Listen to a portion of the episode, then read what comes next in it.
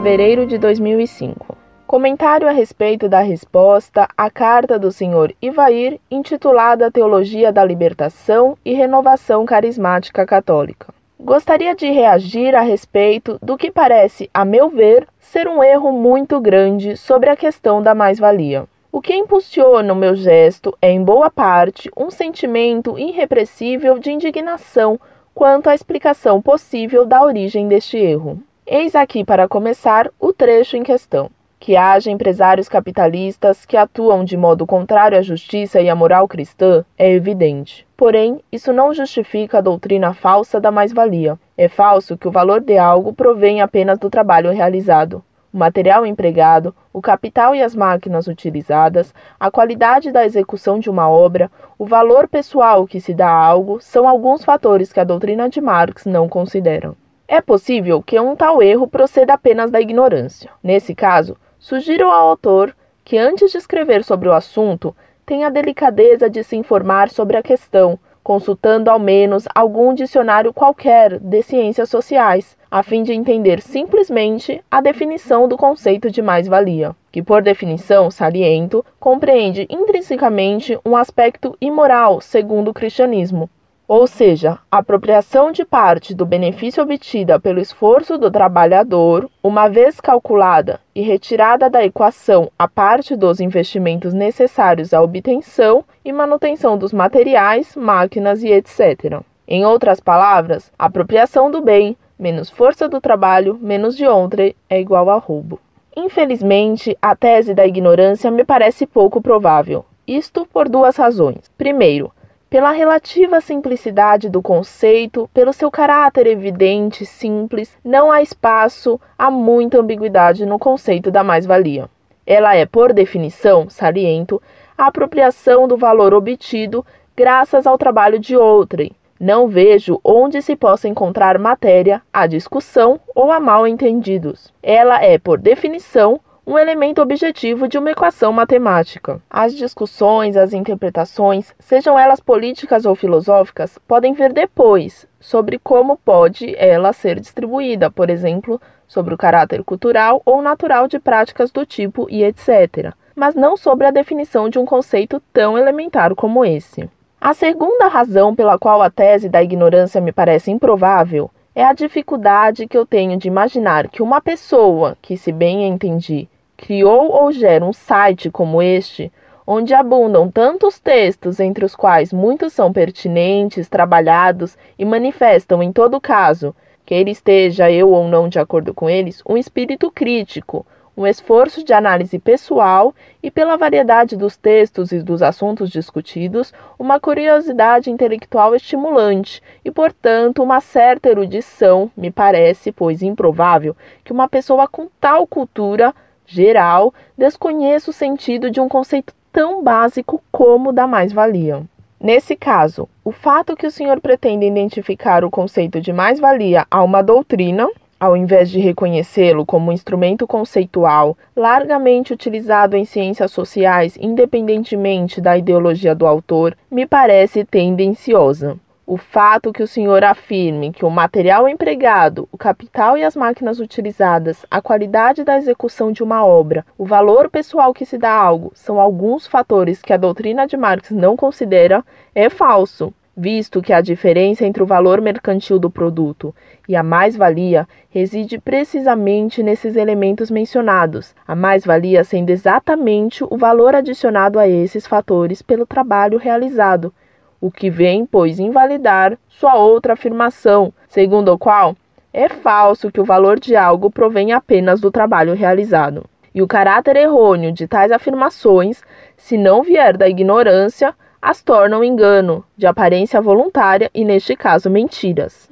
Espero sinceramente que a minha impressão seja um equívoco, pois, no caso contrário, Tal grau de desonestidade intelectual, da parte de um cristão especialmente, seria não somente revoltante, mas, a meu ver, muito triste. E conhecereis a verdade, e a verdade vos libertará. João 8,32. A meu ver, essa é a base da libertação, não o comunismo. Inclusive, o fato de confundir as duas coisas é, em minha opinião, outro engano que pode também provir de intenções diversas. Muitas afirmações difamatórias é, a meu ver, tendenciosas neste artigo. Mereceriam provavelmente bem mais do que este ponto sobre a mais-valia resposta, quem sabe, ulteriormente venha eu atender a esse chamado. Espero profundamente que o Senhor possa aceitar fraternalmente o meu pedido mais sincero de perdão no caso em que a minha interpretação de suas intenções tenha sido equívoca e que assim o tenha ofendido, o que não é de modo algum o meu desejo nem a minha intenção. Mas a verdade que aflora do meu coração, bem pessoalmente, é que enquanto uma afirmação equívoca em um instrumento de mídia como este é uma pena, um engano intencional e tendencioso provindo da desonestidade intelectual, é hediondo e, para mim, intolerável, na medida em que o amor não é sempre doçura, paz e amor em Cristo.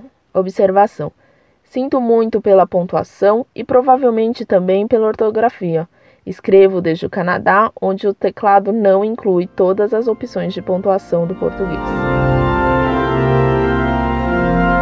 Muito prezada, salve Maria. Deixe-me em primeiro lugar agradecer a sua carta. Fazer isso é de obrigação, pois toda carta é como um convite a uma refeição e, por vezes, a um banquete. Pois se nem só de pão vive o homem, mas de toda palavra que sai da boca de Deus, uma carta ou nos traz essa palavra de Deus, e é então um banquete excelente, ou por seus erros, nos leva a meditar nessa palavra para refutar erros que nos mandam. E nesse caso, a carta cheia de erros é uma simples sopa que indiretamente nos faz pensar no banquete da palavra de Deus.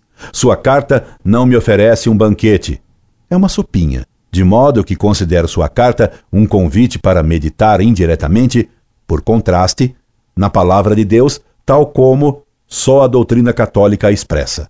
De qualquer forma, comunque, como dizem os italianos, usando uma palavra irredicente de significados, comunque. Muito obrigado.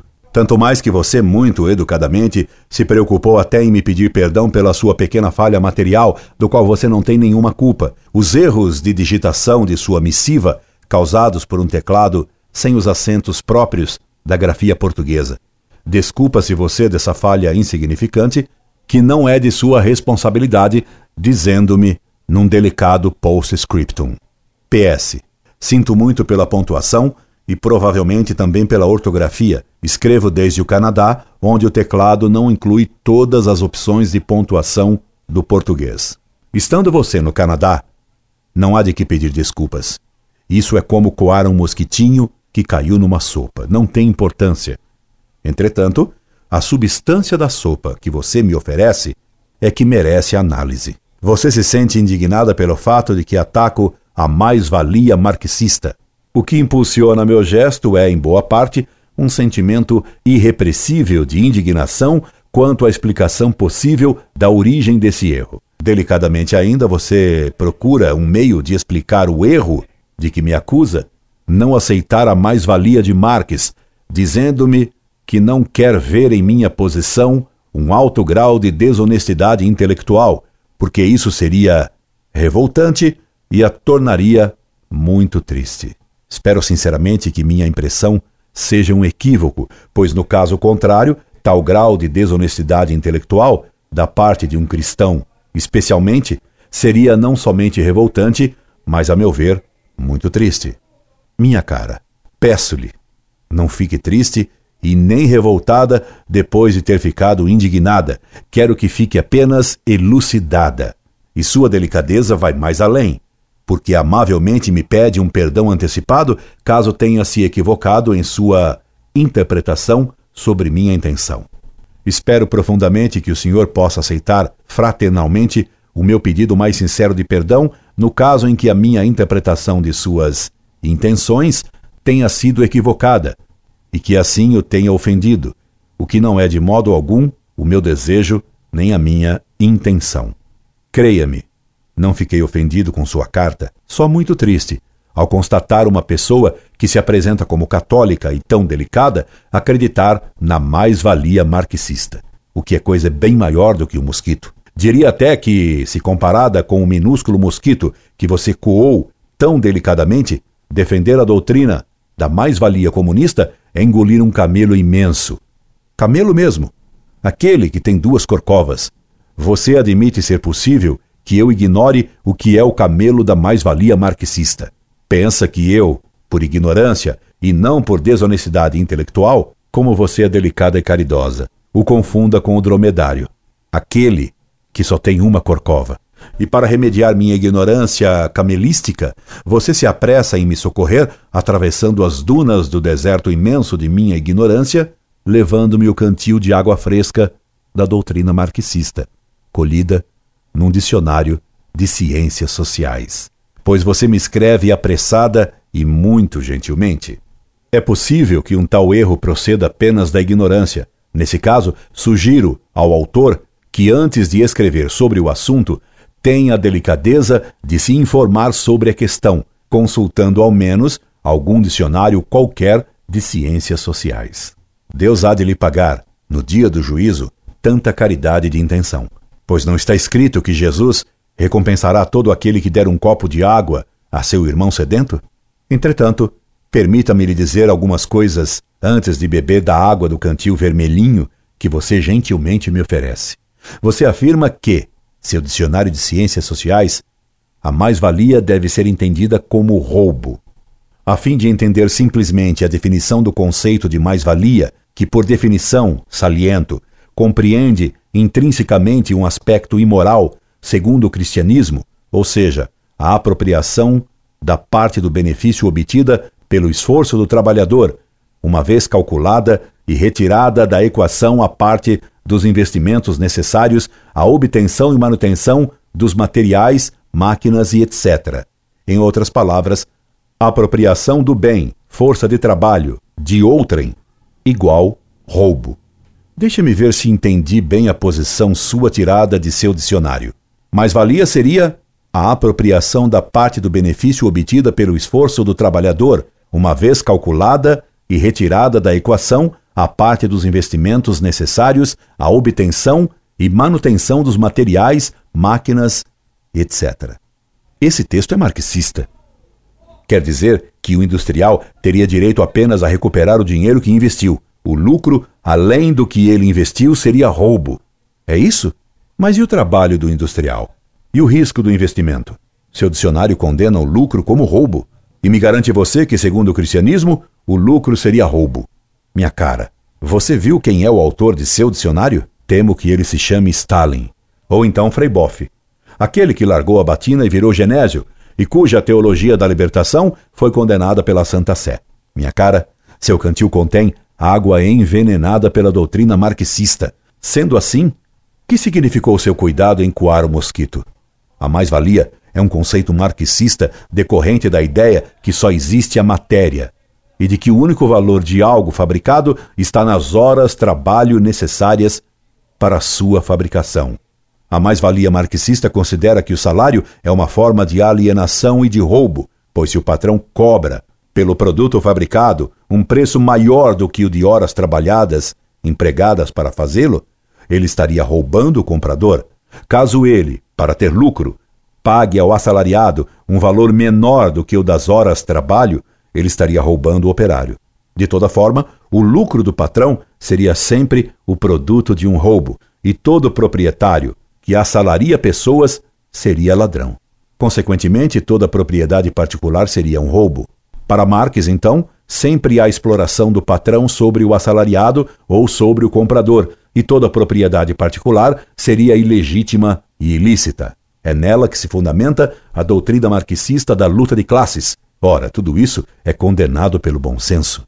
O bom senso demonstra que essa doutrina da mais-valia é um erro do tamanho de um camelo. A eliminação do lucro significa a eliminação de todo o incentivo, e a eliminação do incentivo causa a paralisação da economia. Por isso, os regimes marxistas são regimes geradores de miséria, de fome e de escravidão. A União Soviética era faminta e miserável. O Chile de Allende era uma miséria. O Camboja, Angola e a Etiópia, que seguiram a doutrina marxista contrária ao lucro, foram regimes de fome. Estou citando apenas alguns dos desgraçados países que aceitaram a loucura da mais-valia marxista para lhe comprovar que a mais-valia fez o homem valer menos. Será que preciso lhe falar da miséria cubana, de onde os felizes escravos de Fidel Castro fogem, como do inferno abençoado por Dom Arnes? Minha cara, a realidade da história não lhe ensinou nada? Isso é ignorância de sua parte ou desonestidade intelectual? Fico indignado com sua teimosia, que indica exatamente cegueira intelectual, e muito triste por ver alguém se dizer católico e defender doutrinas materialistas como cristãs. E será honestidade intelectual você querer fingir que não vê esse camelo materialista de duas corcovas dentro da sopa da qual você, delicadamente, fez questão de coar o mosquitinho dos erros de digitação, dos quais você não tem culpa? Pretendendo que eu não perceba a matéria da mais-valia, comprovada pela miséria que ela sempre produziu, você quer que eu não perceba um segundo camelo dentro da sopinha que você me envia? O camelo da mentira histórica. Pior do que me fazer querer engolir o camelo marxista comunista de duas corcovas de sua sopa é o pretender que esse camelo seja cristão. Pois a doutrina da mais-valia, aprovada por seu dicionário vermelhinho, jamais pode ser dita cristã, pois foi condenada pelos ensinamentos dos papas. A Igreja sempre defendeu que a propriedade é um direito natural do homem, defendido explicitamente no sétimo e décimo mandamentos da lei de Deus. A Igreja sempre defendeu que a desigualdade é um bem e que capital e trabalho cooperam mutuamente para o progresso social. A Igreja sempre condenou a luta de classes. A Igreja sempre defendeu a legitimidade do salário. A Igreja sempre defendeu o direito do investidor ao lucro. Você quer provas do que estou lhe dizendo? Não vou usar dicionários marxistas, mas as encíclicas dos papas para provar-lhe que você engoliu um camelo de duas corcovas. Que digo? Um camelo nada. Várias. Uma caravana. Ao me chamar a atenção para sua gentileza educada de me coar o mosquitinho de seus erros de digitação em sua carta, para que, enganado por sua gentileza, engolisse eu também seus camelos marxistas, apresentando-os como cristãos. E isso não é leal. Isso sim não é honestidade intelectual. A honestidade intelectual a obriga, já que você se diz católica, a conhecer a doutrina da Igreja Católica sobre esses temas, tal como ela foi ensinada pelos papas. Veja sobre o direito de propriedade particular. Os socialistas, para curar este mal, instigam nos pobres o ódio invejoso contra os que possuem e pretendem que toda propriedade de bens particulares deva ser suprimida, que os bens de um indivíduo qualquer devem ser comuns a todos e que a sua administração deve voltar para os municípios ou para o Estado. Leão 13, Rerum Novarum número 7. A propriedade privada, já nós o dissemos mais acima, é de direito natural para o homem, o exercício deste direito é coisa não só permitida, sobretudo a quem vive em sociedade, mas ainda absolutamente necessária. São Tomás 2, 2ae, questão 66a2. Leão 13, Rerum Novarum número 36. O remédio proposto pelo comunismo está em oposição flagrante com a justiça, porque a propriedade particular e pessoal é para o homem de direito natural. Leão 13, Rerum Novarum número 10. Por tudo o que acabamos de dizer, se compreende que a teoria socialista da propriedade coletiva deve absolutamente repudiar-se como prejudicial àqueles mesmos a que se quer socorrer, contraria aos direitos naturais dos indivíduos, como desnaturando as funções do Estado e perturbando a tranquilidade pública. Leão 13, Rerum Novarum, número 23. Leão XIII, de feliz memória, defendeu tenazmente o direito de propriedade contra as aberrações dos socialistas de seu tempo, mostrando que a destruição do domínio particular reverteria não em vantagem, mas em ruína da classe operária. Pio XI, quadragésimo ano, número 44. Sobre a cooperação entre capital e trabalho, assim como sobre a legitimidade de dar salários, assim como contra a luta de classes, mando-lhe alguns textos. veja este diretamente contra a mais-valia e afirmando que o salário não é, de sua natureza, injusto. E, primeiramente, os que dizem ser de sua natureza injusto o contrato de trabalho e pretendem substituí-lo por um contrato de sociedade, dizem um absurdo e caluniam malignamente o nosso predecessor, que na encíclica Rerum Novarum não só admite a legitimidade do salário, mas procura regulá-lo segundo as leis da justiça.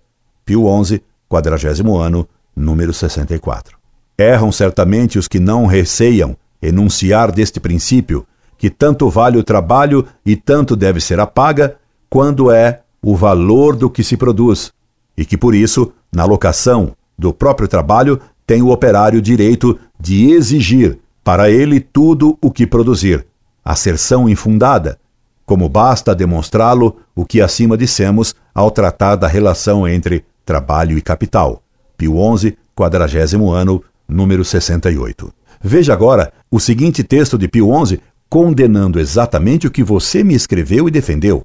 De fato, aos operários assim maltratados apresentaram-se os chamados intelectuais, contrapondo uma lei falsa, um não menos falso princípio moral. Os frutos e rendimentos, descontado apenas o que basta para amortizar e reconstituir o capital, pertence todos de direito aos operários. Erro mais capicioso que o de alguns socialistas, para os quais tudo o que é produtivo deve passar a ser propriedade do Estado ou socializar-se, mas, por isso mesmo, erro muito mais perigoso a seduzir os incautos, veneno suave que tragaram avidamente muitos, a quem o socialismo sem rebuço não pudera enganar.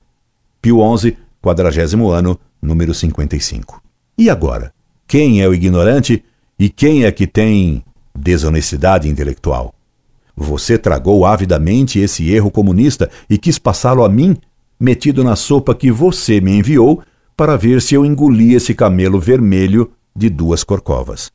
Como você se apressou em pedir desculpas por erros causados por teclado inadequado, coou um mosquitinho, e defendeu esse camelo marxista que você, avidamente, engoliu e procurou me impingir. Exige, porém, a lei natural ou a vontade de Deus, por ela promulgada, que se mantenha a devida ordem na aplicação dos bens naturais aos usos humanos. Ora, semelhante ordem consiste em ter cada coisa o seu dono. Daqui vem que, a não ser que alguém trabalhe no que é seu, deverão aliar-se as forças de uns com as coisas dos outros, pois que umas sem as outras nada produzem. Isto precisamente tinha em vista Leão XIII, quando escrevia: De nada vale o capital sem o trabalho, nem o trabalho sem o capital.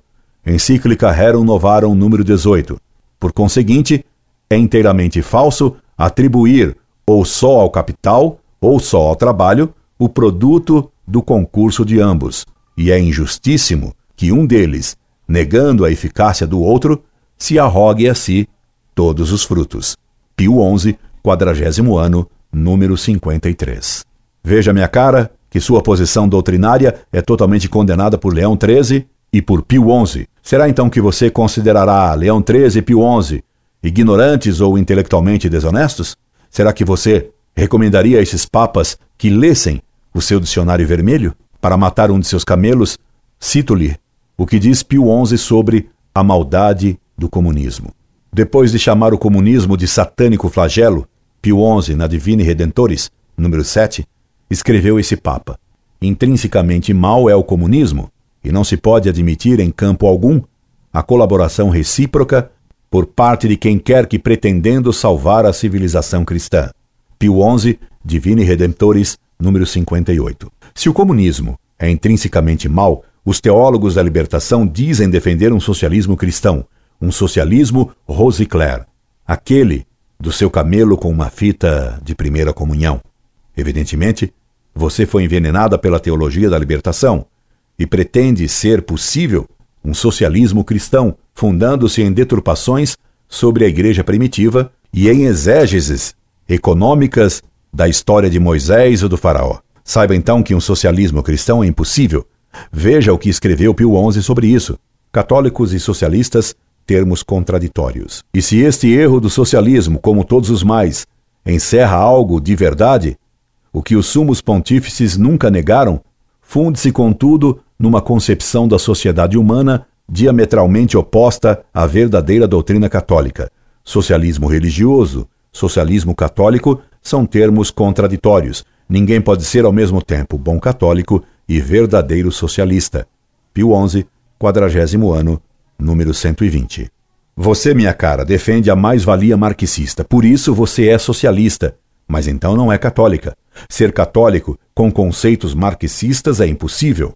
Disse Pio XI que o comunismo é intrinsecamente mau. Por essa razão, ele só pode produzir males, miséria, corrupção e crimes.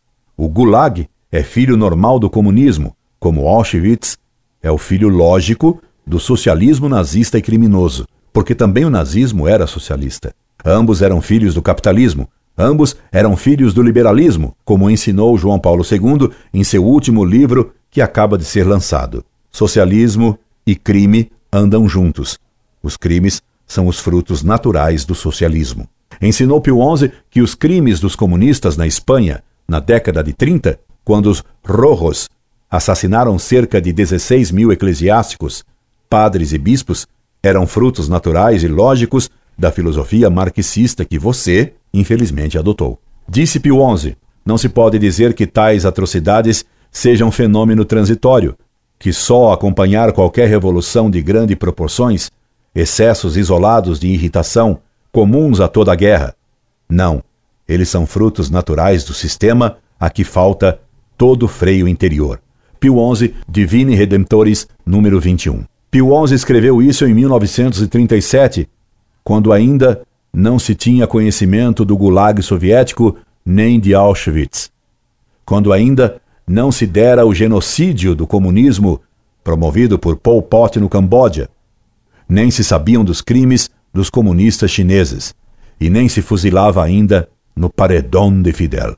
E nem havia ainda cardeais como Dom Arnes, que chamam o carrasco de Cuba de meu queridíssimo Fidel, e pedem, grosseiramente, a renúncia do Papa João Paulo II, porque pior do que o crime é a defesa dele. Vale a pena tentar meter um pouco de verdade numa alma que coa mosquitos e engole camelos? Cristo Nosso Senhor disse: Ai de quem faz esse jogo duplo farisaico, fingir zelo por ninharias e fechar os olhos para grandes crimes. Mas a verdade católica que floresce em minha alma me obriga a escrever-lhe estas verdades duras, pois que uma pessoa que se diz católica e defende o marxismo, ou é por ignorância, ou por não ter honestidade intelectual. E é intolerável ver alguém se dizer católico e marxista. Minha cara, leve para outro endereço sua caravana de camelos indigestos. Eles voltam para você com a carga bem pesada com a qual você nos mandou. Com eles, devolve-lhe suas acusações injustas e suas palavras indelicadas na medida em que o amor não é sempre doçura. Perché l'amore è quella cosa que te fa fedele. Como dizia Santa Catarina de Siena, o amor é aquilo que nos faz fiéis. Sim, fiéis a Cristo, ao Papa e à Igreja Católica, que não mente. E não a Marques ou a Boff. Passe bem. Incorde Jesus Semper, Orlando Fedeli.